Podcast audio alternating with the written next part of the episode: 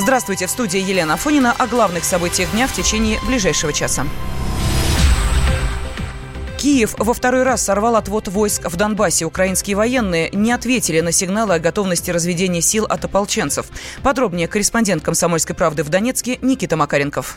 Развод сил и средств в селе Петровское под Донецком так и не состоялся. Его уже во второй раз э, сорвала украинская сторона. Ровно в 12 часов представители народной милиции Донецкой Народной Республики сделали залп э, белой сигнальной ракетой э, в небо, что говорит о готовности к началу разведения. Однако ответа с украинской стороны так и не поступило. Позже было сообщено, что представители СЦКК от Украины выехали на место, откуда будет лучше видно, выпускает ли Донецкая Народная Республика белые Э, залп и попросили еще э, раз э, повторить его. Это было сделано, зафикси... причем дважды. Зафиксировали это и представители ОБСЕ. Однако ответа так и не поступило, и разведение было сорвано. Аналогичная ситуация и в Луганской Народной Республике, в селе Золотое. Там Украина также сорвала разведение сил и средств. Напомним, что такая же попытка была предпринята вчера. И завтра будет третья заключительная попытка разведения сил и средств в Донбассе. Об этом нам сообщила представители МИДа Донецкой Народной Республики. Надежды на то, что все же удастся сделать это и то, что Украина не будет затягивать разведение, сохраняются. Никита Макаренков, Комсомольская правда, Донецк. Ранее в совместном центре по контролю и координации режима прекращения огня в Донбассе сообщили о том, что украинские военные вновь обстреляли пригород Донецка. Представитель ДНР рассказал журналистам, что со стороны украинских силовиков по поселку Спартак было выпущено 43 мины калибром 120 миллиметров. Владимир Путин предложил создать единый фонд поддержки спортклубов. С такой инициативой президент выступил на заседании Совета по развитию физической культуры и спорта. По мнению главы государства, это позволит избежать, цитата, соревнования кошельков. Значит, все компании, которые сейчас финансируют свои клубы, должны будут деньги направлять в фонд, а оттуда справедливо распределяться по всем остальным командам. Я думаю, что такой колхоз был бы гораздо более справедливым, чем то, что мы видим сегодня. Соревнования кошельков происходит. Насколько это реализуемо, просто я не знаю. В четверг президент также посетил форум «Россия. Спортивная держава». Выступая перед его участниками, Путин заявил, что наша страна в полном объеме выполняет все требования Всемирного антидопингового агентства.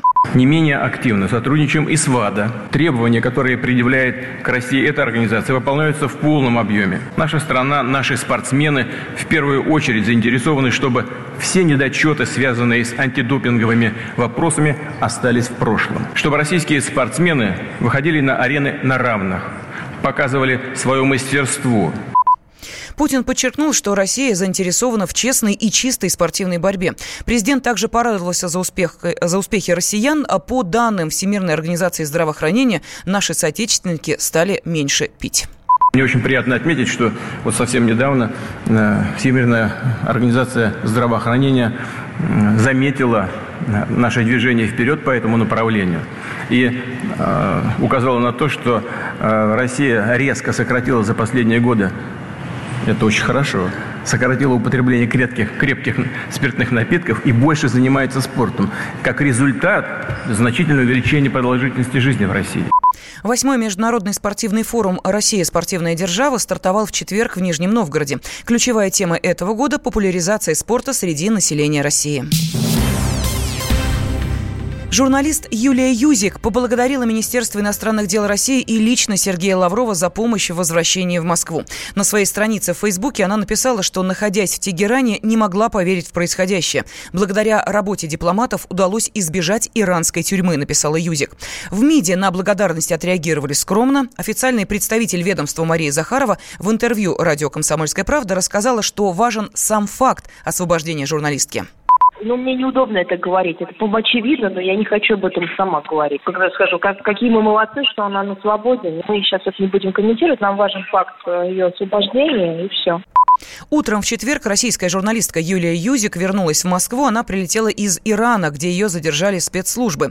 Юзик вывели из аэропорта не через главный выход. Сейчас она находится дома, рассказал нам бывший муж журналистки Борис Войцеховский Пока нет никакой информации, с Юлей я не общался, да и, собственно, пока с ней никто не общался. Mm-hmm. Известно только, что вот она утром прилетела, ее там встретили, не знаю, какие люди, которые провели ее не через основной терминал, а как-то там вывели из аэропорта, увезли ее там куда-то, потом домой. Вот сейчас она дома, но я с ней не созванивался, mm-hmm. ее пока выключен телефон. Ну, конечно, дети все рады, потому что, в общем, слава богу, что так все это обошлось. Честно говоря, думали о том, что, может быть, все это затянется значительно сильнее. Были прогнозы, что это может затянуться чуть ли на месяц-полтора.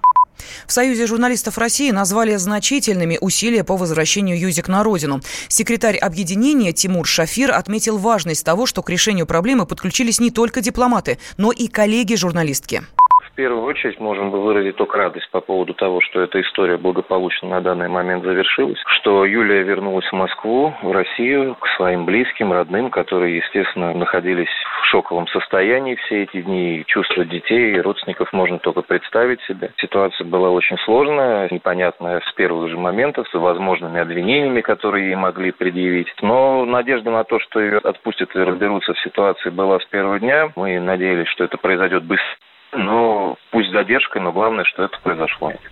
Юзик заранее знала, что в Тегеране у нее могут возникнуть проблемы, рассказал близкий друг журналистки Арон Голдберг.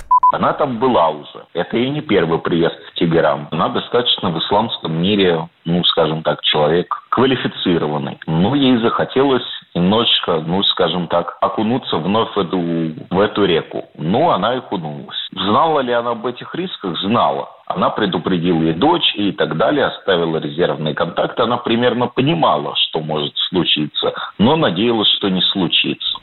В Иране у Юзик, э, в Иране Юзик находилась по приглашению частного лица. По прилете в Тегеран у российской журналистки забрали паспорт, а позже в гостинице задержали по подозрению в шпионаже на Израиль. Так сообщалось изначально, но позднее иранские власти стали утверждать, что у россиянки некие проблемы с визами. В Кремле и российском МИДе резко осудили задержание Юзик. Он прожил эти дни в томительном ожидании он считал каждую минуту. И теперь он возвращается. Он голоден и собирается утолить свою жажду. Его не остановить.